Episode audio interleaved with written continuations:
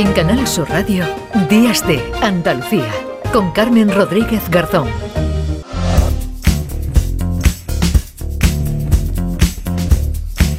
Se tiene que morir mucha gente, así se llama la primera novela de Victoria Martín. Se define en su perfil de Instagram como guionista, mami fitness y esposa. Es cómica y junto a Carolina Iglesias es la creadora de Estirando el Chicle, podcast más escuchado de España y que fue representado además en el Within Center de Madrid hace unas semanas con gran éxito de público. Un podcast que tiene ya dos premios Ondas, que ya prepara nueva temporada. También Victoria Martín tiene su propio podcast en solitario, Malas Personas, y hoy, como diría aquel, ha venido a Canal Sur Radio, a Días de Andalucía, a hablar de su libro o de lo que quiera. Victoria, ¿qué tal? Buenos días. ¿Qué tal? Buenos días. Muchas gracias por invitarme. Estoy muy contenta de que me hayáis invitado aquí a Canal Sur. Pues nosotros felices de que hayas venido porque nos queremos reír contigo, como nos hemos reído Oye, pues a con ver. tu libro. Hay que vender libros, ¿no? Y además te Es leído importante vender que es libros. a lo que quieres dedicarte, a escribir. Sí, y a ganar dinero también es muy Eso. importante. Las dos cosas unidas sería ideal. Sí, la verdad es que sí. Sí que me gustaría dedicarme 100% a eso, pero de momento tengo este primero que me ha costado bastante hacerlo, así que a ver qué tal los siguientes. Debo decir que Mami Fitness y esposa, que me preguntado Sí. antes fuera, que es todo irónico, Qué que ni- ni, esposa ni Mami Fitness. Ni Mami Fitness ni esposa. ni nada. claro. Yo es que te preguntaba porque en el libro los capítulos, bueno, pues no es uno, dos, tres, cuatro, No. ni tienen un nombre, tienen un número, pero que se refiere a las semanas de embarazo. Sí, de una de las De personajes. una de las, eh, sí, de las porque culmina un protagonistas, ¿no? poco con eso, entonces eh, pues es un poco ese desarrollo de, de personajes. Bueno, de- ahora iremos a alguno de los personajes, tampoco queremos eh, reventar nada, No, ni que lo compren, mucho. Hombre, claro. Bueno, pero yo, como me lo he leído, ¿eh? voy, me ha gustado y me he Gracias. reído, me he reído mucho con tu libro porque, Gracias. porque en realidad, Victoria, yo he vivido muchas situaciones de las que, de las que cuentas, ¿no? Ahora desvelaremos algunas, pero eh, son situaciones que como mucho recuerdas con las amigas con las que te han pasado, no compartes con el resto, ni con tu pareja, ni con tu familia, ni con tus compañeros de trabajo, pero tú vas y las cuentas en un libro. Claro, sí. Sí, un poco sí, la verdad, porque tiene un poco de todo, de mujeres que conozco, de mí misma, de amigas, de mujeres que me caen bien, mal. Entonces yo creo que es un poco un cúmulo de pensamientos que están puestas en una novela, pero pero que tiene mucho de, de mí, de mi vida, de Mm. mis amigas, de, de la infancia, de, de cosas que al final vives, ¿no? Que vivimos todas. Algunas te preguntaré si de verdad te han ocurrido o, o le han ocurrido a alguna de tus amigas, sin decir, sin decir a sí. quién, porque hay algunas que la verdad es que me han dejado bastante eh, impactada. Hablas de sexo, de religión, eh, de feminismo, de una forma muy salvaje a veces y sí, no eres nada políticamente correcta. No, bueno, simplemente es, que me apetecía escribir algo así, me apetecía, eh, bueno, al final tampoco en la comedia que hago soy realmente muy, muy formal, entonces me apetecía también como trasladar todo eso eh, que llevo haciendo seis años en comedia, pues en, en- en una novela. Entonces no, no tengo otra forma de, de ser, realmente ni siquiera es intencionado, es que soy, soy un troncho, entonces es como la única forma que sé de, de expresarme salvajemente, lo siento, pido perdón para la gente que lo lea y pueda sentirse ofendida.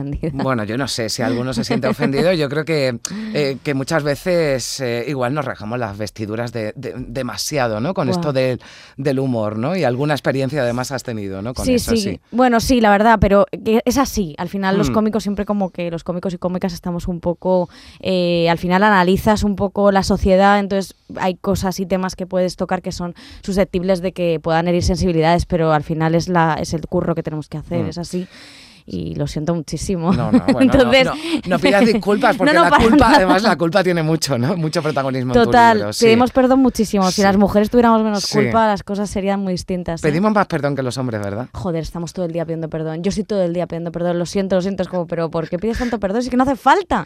Bueno, pues aquí no pidas perdón. No voy a Vamos pedir perdón. No, son tres las protagonistas, eh, Victoria, Bárbara, eh, Maca y Elena. Hay una cuarta, Fabiola, pero a mí me da que como le das menos bola y además claramente no te, no te simpatiza, no, No, te no, simpatiza nada. nada, ¿no? Bárbara es la que cuenta la historia.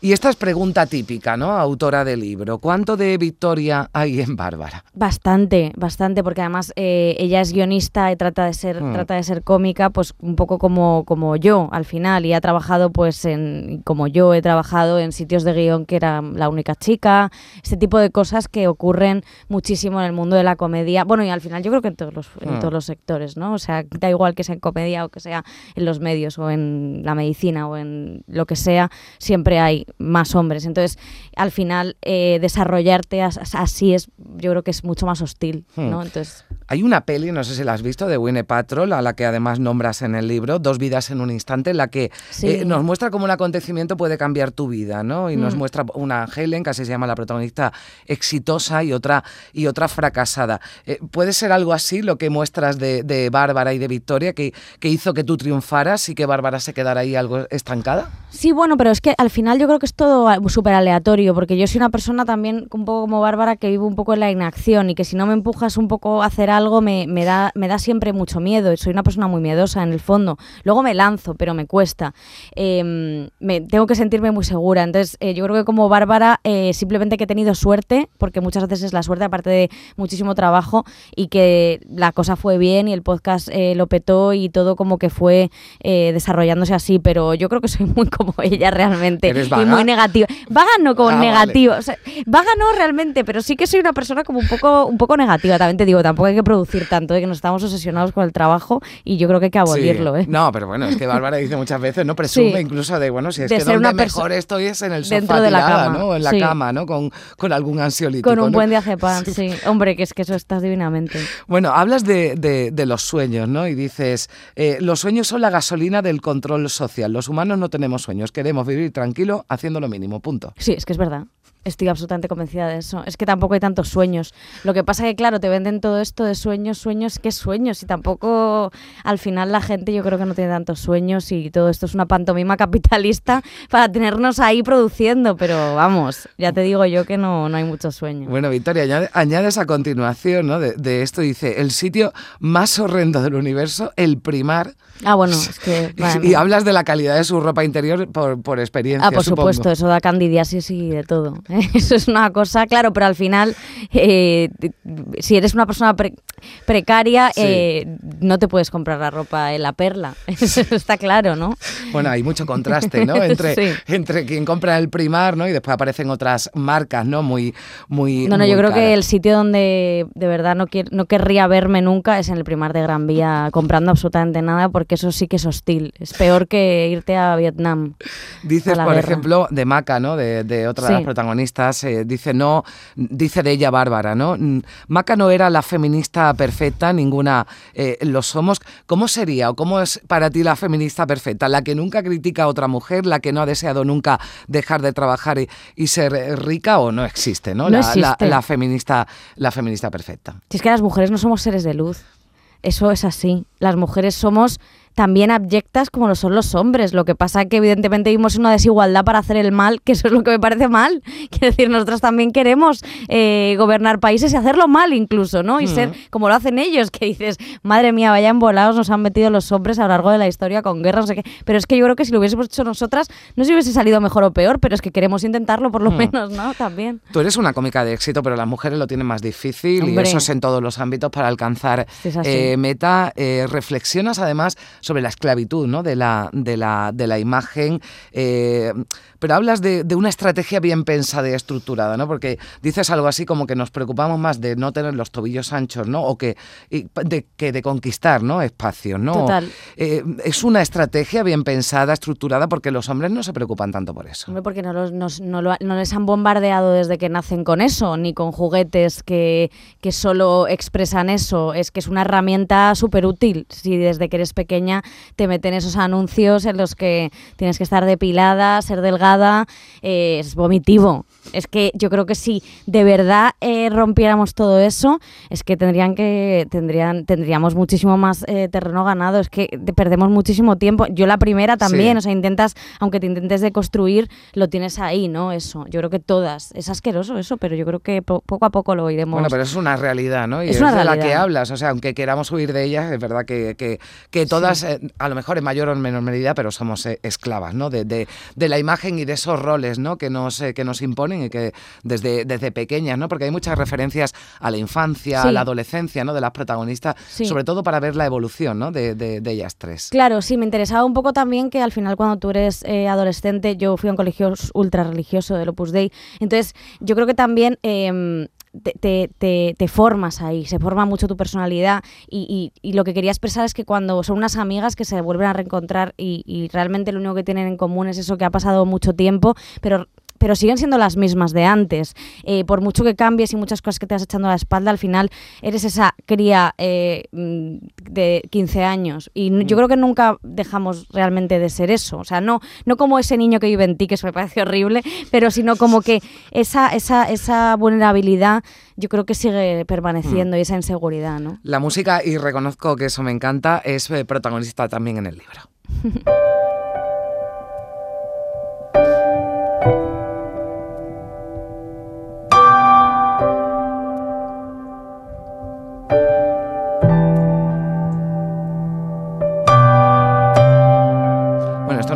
que la canción muy alegre no es. Esta es la, la introducción de esa música, de esa canción. Bueno, por favor. sí, claro. De Alex Subago, ¿no? Que, Increíble.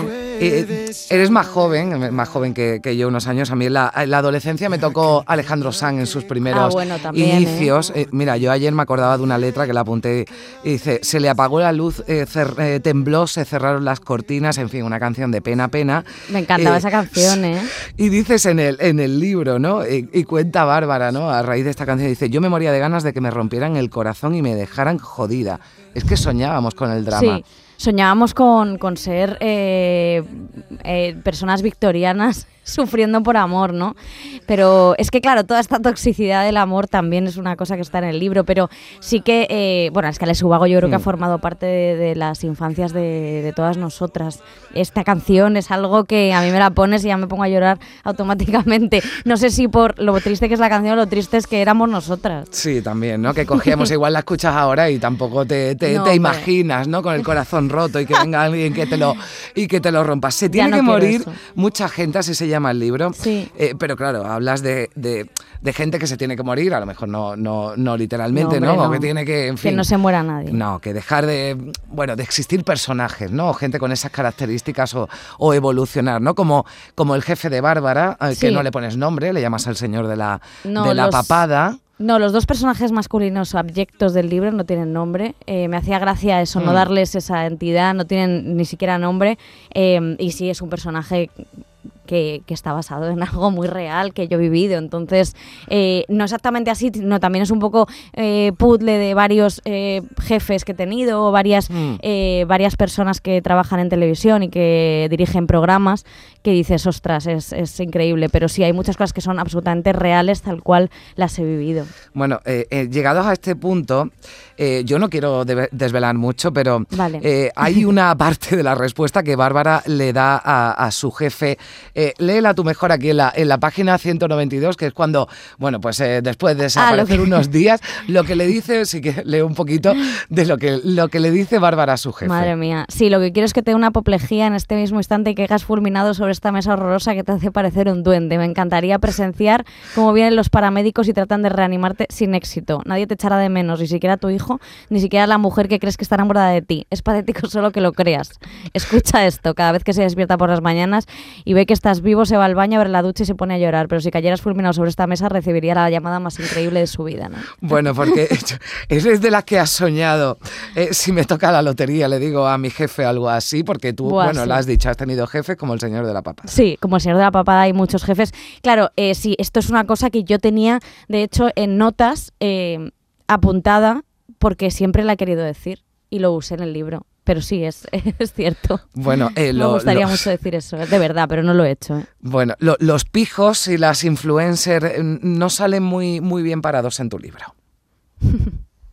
Hakuna Matata, una forma de ser. Hakuna Matata, nada que temer. Sin preocuparse, es como hay que vivir dice eh, Fabiola, ese personaje, bueno, que digamos eh, tiene un papel secundario, ¿no? La cuarta Sí. en Discordia. Dice, en un viaje que hicimos a Kenia, cuando fuimos a conocer a los Masai, les puse a los niños de la tribu la canción Hakuna Matata y ellos, que son críos, que no tienen nada, sonreían y eran felices por unos segundos. Sí. ¿Hay mucha Hakuna Matata entre las influencias? Hombre, por favor. Yo creo que sí, pero yo creo que ellas, eh, yo, yo creo que al final ellas tampoco están bien, entonces tampoco hay como que juzgarlas demasiado.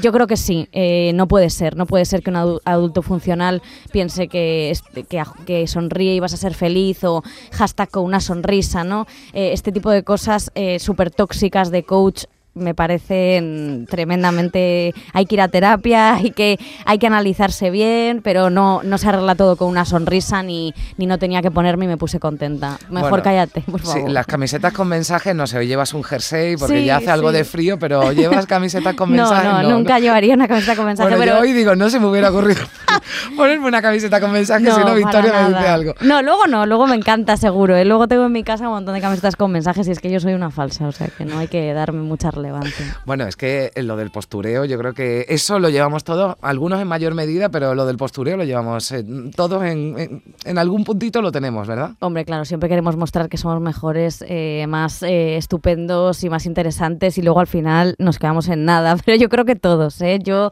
eh, casi todo el mundo que conozco es así, yo soy así. eh, nadie es tan interesante, nadie es tan importante. Nadie es perfecto. ¿Ya piensas ya en una segunda parte? ¿En un se tiene que morir aún más gente? Pues ojalá, se tiene que morir todo el mundo, le llamaría. Eh, no, pues, pues puede ser, a mí me gustaría mucho hacer la serie de este libro, eso sería ideal. O sea, si hay alguna productora, eh, plataforma que quiera hacerla, pues yo encantada de la Yo vida. la veo, ¿eh? Ojalá. Sí, ¿habrías pensado ya, por ejemplo, alguna actriz que interpretara alguna de las protagonistas? Uf, no lo sé, no lo sé, la verdad, pero me gusta mucho Alba Flores, la verdad. Sí, ¿no? Bueno, me gusta sí. mucho Alba Flores. Así Oye, que, oye, ojalá. ¿Y qué, qué- qué te ha pasado con Risto Mejide, Victoria? No ha pasado nada, no ha pasado nada, simplemente no me, no me gusta su personalidad. A lo mejor luego, oye, en persona es una persona majísima, pero sí que al- me he pasado, ahora me arrepiento. Que no me demande. No, bueno, es que hasta los agradecimientos, pero de forma negativa lo, lo nombras, ¿no? verdad, bueno, creo que ya estamos escuchando también eh, Lana del Rey, ¿no? Que, Ah, me encanta. eh, que sí, yo esta la he puesto para terminar porque yo creo que esta sí que te gusta, ¿no? Me El- gusta muchísimo. Esta te gusta y además esta, esta canción, esta eh, Hope is a Dangerous Thing for a Woman Like Me to Have, la esperanza es algo peligroso Sí. para que una mujer como yo la tenga. Hmm, es verdad, sí. ¿Es peligrosa la esperanza? Es peligrosa, pero yo creo que hay que tenerla. Sí, y los sueños también. ¿no? Es importante tener esperanza, más que sueños. Bueno, pues eh, con tu esperanza de que esto se convierta en serie, te deseo el mejor de los éxitos. Invito a nuestros oyentes a que lo lean, que pasen un buen rato, como el que yo he pasado leyéndolo y también charlando contigo, Pues Victoria. muchísimas gracias, te Ha sido un placer. mucho. Un placer, es el, el placer es mío, gracias. Gracias, adiós. Tearing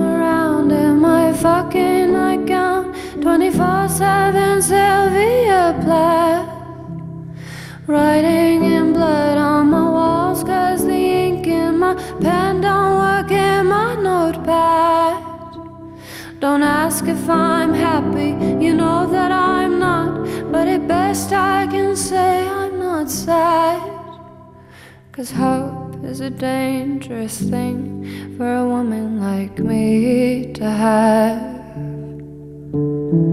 Hope is a dangerous thing for a woman like me to have.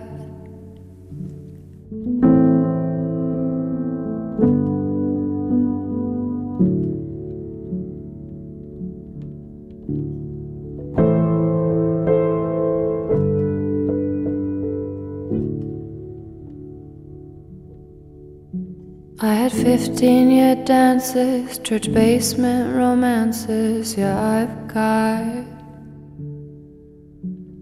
Spilling my guts with the Bowery bums is the only love I've ever known. Except for the stage, which I also call home when I'm not. Serving up God in a burnt coffee pot for the triad. Hello, it's the most famous woman you know on iPad. Calling from beyond the grave, I just wanna say, Hi, Dad. I've been tearing up town in my fucking white gown like a goddamn sociopath. Shaking my ass is the only thing that's got this black narcissist off my back. She couldn't care less, and I never cared more. So there's no more to say about that. Except hope is a dangerous thing for a woman like me to have. Hope is a dangerous thing for a woman with my past. There's a new revolution, a loud evolution that I saw. Born of confusion and quiet collusion, of which mostly I've known. A modern day woman with a weak constitution, cause I've got monsters still under my bed that I could never fight off. A gatekeeper carelessly dropping the keys on my nights off. I've been tearing around in my fucking nightgown 24 7 Sylvia Plath. Writing in blood on your walls, cause the ink in my pen don't They write that I'm happy, they know that I'm not, but at best you can see I'm not sad. But hope is a dangerous thing for a woman like me to have. Hope is a dangerous thing for a woman like me to have. Hope is a dangerous thing for a woman me